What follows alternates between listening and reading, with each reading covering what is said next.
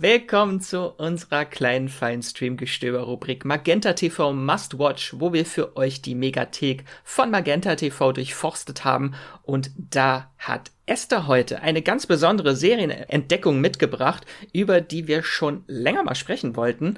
Aber erstmal, äh, hallo Esther, beziehungsweise Blessed Day Esther. Hallo Max, äh, an der Sei. da kann ich nur sagen, praise be, denn heute wollen wir im Magenta TV Mustwatch über die gefeierte Literaturverfilmung The Handmaid's Tale sprechen. Endlich. Ähm, die hat ja in den letzten Jahren für sehr viel Aufsehen gesorgt. Zum Beispiel äh, allein die erste Staffel wurde mit acht Primetime Emmys ausgezeichnet. Unter anderem auch war sie die erste Streaming-Serie überhaupt, die in der Kategorie Outstanding Drama Series gewonnen hat. Ähm, Esther, kannst du vielleicht einmal kurz für alle, die den Hype vielleicht nicht mitverfolgt haben, äh, kurz erklären, was The Handmaid's Tale überhaupt ist und worum es da geht?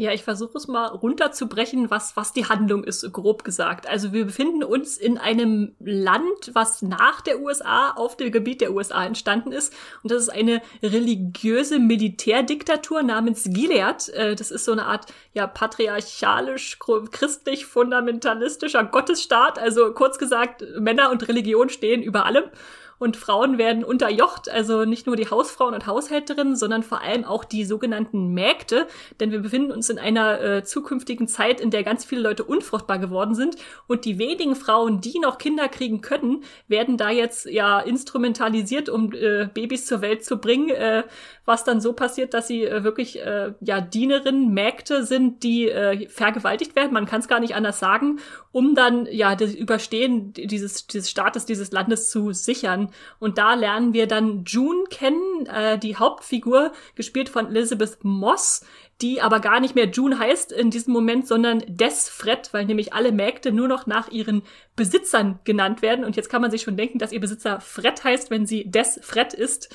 Und äh, das fasst dann eigentlich auch schon ganz gut zusammen, äh, wie, wie, wie die Situation ja für sie und für alle Frauen in diesem ja sehr, sehr dystopischen Setting ist. Ja, vielleicht möchtest du noch mal ganz kurz äh, ein, zwei Worte über die Buchvorlage sagen, weil die Serie basiert ja auf einem ganz bekannten Roman, der auch schon mal verfilmt wurde, glaube ich, davor. Ne? Genau, genau, da wurde schon verfilmt. Der Report der Markt heißt The Handmaid's Tale im, im Deutschen, in der deutschen Übersetzung. Geschrieben wurde das von Margaret Atwood. Ähm, die Autorin, die hat das 1985 schon rausgebracht. Äh, ich habe es ein bisschen später gelesen, da war ich noch nicht auf der Welt. habe es aber auch damals sehr verschlungen, weil das so ein ganz ja nüchterner wirklich Bericht war von von so einer Welt, in die man eigentlich gar nicht selber eintauchen will, aber dann doch irgendwie eintauchen muss, weil man man wissen will, was da mit ihr passiert. Und ähm, das, ja, das hat sich die, die Serie zur Grundlage genommen. Die spannende Situation ist allerdings, dass die erste Staffel Handmaid's Tale auch nur das ganze Buch verfilmte und danach entwickelt sich jetzt die Serie weiter, dass man gar nicht mehr sagen kann, es gibt so eine unbedingt literarische Vorlage, sondern es ist eher so, dass, dass wir jetzt darüber hinaus erfahren, was, was mit June noch passiert.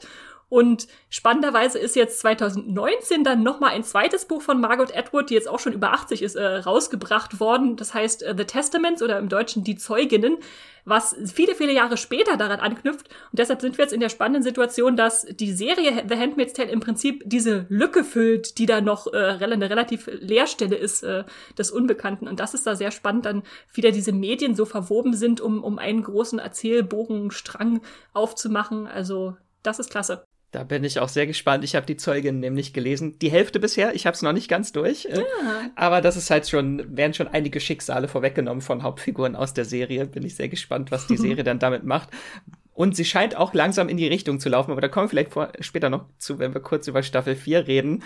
Ähm, vielleicht möchtest du aber noch kurz sagen, du hast eben Elizabeth Moss äh, kurz erwähnt, äh, die ja wirklich eine großartige Performance in der Serie hinlegt, für die sie auch mit einem Golden Globe ausgezeichnet wurde unter anderem. Aber welche Darsteller gibt's denn da noch zu entdecken? Also es gibt ganz, ganz viele tolle. Ich weiß immer gar nicht, wen ich am meisten feiern soll. Äh, wir haben noch Yvonne Strahovski, die die Serena spielt. Das ist äh, die Ehefrau in dem Haushalt, wo sie am Anfang ankommt. Dann gibt's noch Joseph Fiennes, der den Kommandanten spielt, also den Fred, nachdem sie dann benannt ist, der ja im Prinzip ihr Herr und Meister äh, sein soll.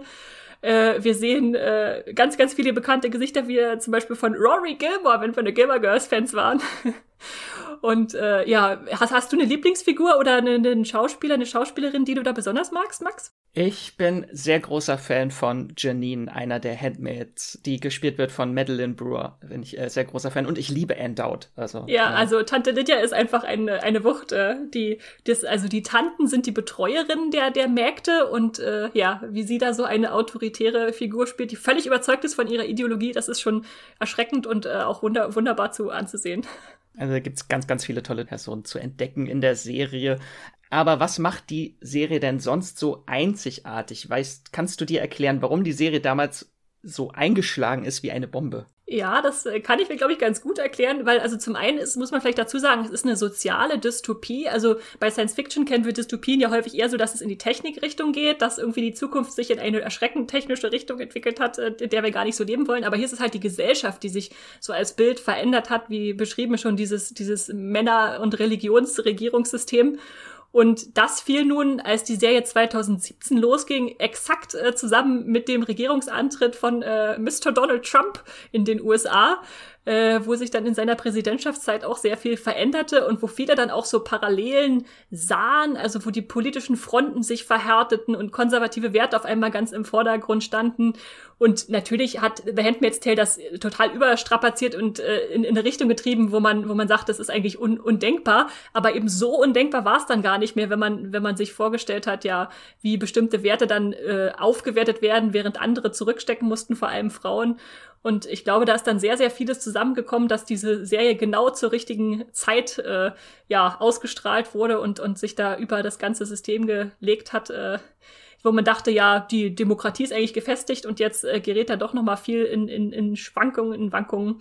Und zwar ist es eine Dystopie, aber sie spiegelt dann trotzdem doch schon in manchen Facetten sehr erschreckend unsere Welt wieder. Ja, und ich glaube, was auch natürlich Elizabeth Moss natürlich als große Hauptdarstellerin, die trägt die ganze Serie wirklich eine Wucht, was dann auch mit zu dem Erfolg geholfen hat. Und ich glaube, es ist auch einfach so die Bildsprache und die Inszenierung der Serie. Vor allem in der ersten Staffel ist sie sehr klaustrophobisch. Also ich habe mich echt selten so schlecht gefühlt beim Schauen einer Serie wie äh, zu Beginn von The Handmaid's Tale. Also das ist schon wirklich harter Tobak, was da passiert und nichts für zart beseitete. Ja, das stimmt schon. Ich merke aber auch immer wieder, wie mich diese Bildsprache total einfängt. Also wir, was wir da sehen, ist natürlich alles total erschreckend, aber wir haben dann halt auch wirklich diesen ikonischen Look, dass sie ganz viel so mit Farben arbeiten, also diese weißen Hüte der, der, der Mägde, die roten Umhänge, die sie tragen, die blauen der, der Ehefrauen, die schwarzen der Kommandanten, also das alles so farbkodiert ist und dann irgendwie auch in System farblich eingegliedert wird aber wie dann die Serie auch gleichzeitig ganz viel so mit Lichteinfall arbeitet, mit Schatten und äh,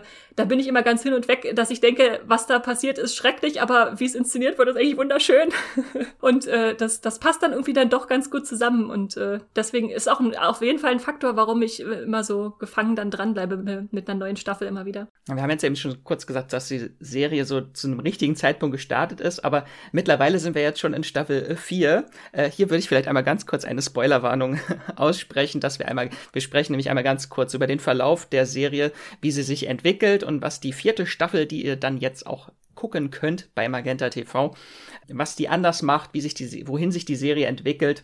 Esther, du hast die vierte Staffel ja schon gesehen. Was würdest du sagen, macht sie so besonders? Oder ich finde, in der dritten Staffel, die Serie wurde auch im Verlauf ein bisschen repetitiv. Also das war so meine große Befürchtung, dass sich die Serie darin verliert.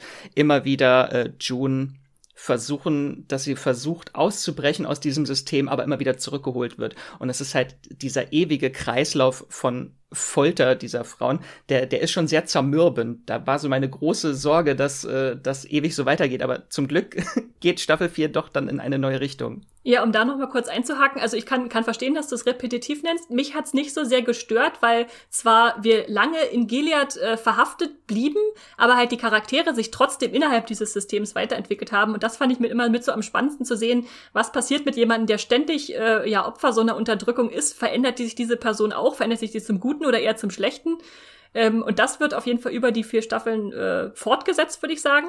Aber was jetzt die vierte Staffel neu macht, also ohne jetzt schon zu viel zu verraten, keine Angst, ich werde jetzt nicht die gesamte vierte Staffel spoilern, ähm, ist, dass wir jetzt auch mal ein bisschen aus Gilead ausbrechen können und, sage ich mal, über den, Tellerrand, den Tellerrand dieser Diktatur schauen, weil wir jetzt zum Beispiel auch mal ähm, die Serie nach Kanada reisen lassen, was ja das nördliche Nachbarland ist von den ehemaligen USA dann da. Und äh, da dann auch mal so so Länderbeziehungen beleuchten. Wie was machst du, wenn du Nachbarland von der von der Diktatur bist? Du kannst da irgendwie nichts nichts äh, wirklich entgegenhalten. Du kannst ja nicht bei denen regieren, aber dann gibt es vielleicht auch Flüchtlinge, die zu dir rüberkommen. Und das ist dann nochmal eine ganz interessante gesellschaftliche Verhandlung in der Gegenüberstellung von äh, Gilead und äh, Kanada, ähm, die ich sehr, sehr spannend fand, weil die dann in Staffel 4 nochmal ganz, ganz groß zum Tragen kommt und da die Serie nochmal neue Pfade geht, die wir noch gar nicht so auf dem Schirm hatten bisher würdest du die vierte Staffel schon für alle empfehlen, die vorher Handmaid's Tale schon geguckt haben? Das auf jeden Fall. Also ich würde sagen, bleibt dran und äh, da zahlt sich das aus. Ich bin jetzt auch sehr gespannt, weil nämlich es natürlich auch eine fünfte Staffel geben soll, die im nächsten Jahr, also 2022 kommt. Und da will ich natürlich unbedingt sehen, was da als nächstes äh, passiert, weil abgeschlossen ist auch nach Staffel 4 The Handmaid's Tale noch lange nicht. Und äh, ich hoffe einfach mal, dass wir dann irgendwann auf einen, einen lichteren äh, Zweig, Abzweig kommen, der uns dann aus diesem dunklen Tunnel herausführt ins, ins Licht. Genau, wenn ihr jetzt äh, neugierig geworden seid, dann würde ich sagen, äh, Godspeed äh, und ihr könnt Handmaid's Tale äh, vier Staffeln an der Zahl in der Magenta TV Megathek streamen.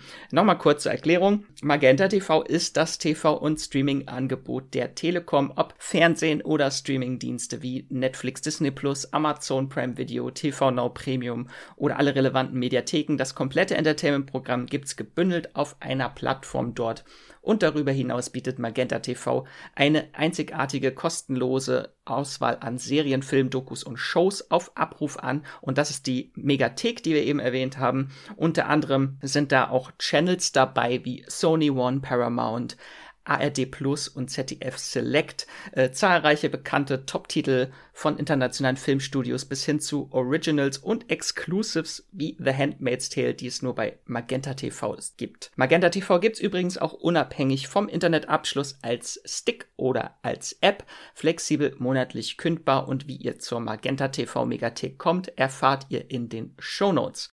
Das war's dann auch schon mit unserer kleinen Rubrik Magenta TV Must Watch für heute. Danke, großes Danke an dich, äh, Esther, für diesen tollen kleinen Einblick in The Handmaid's Tale. Na klar. Tschüss. Tschüss.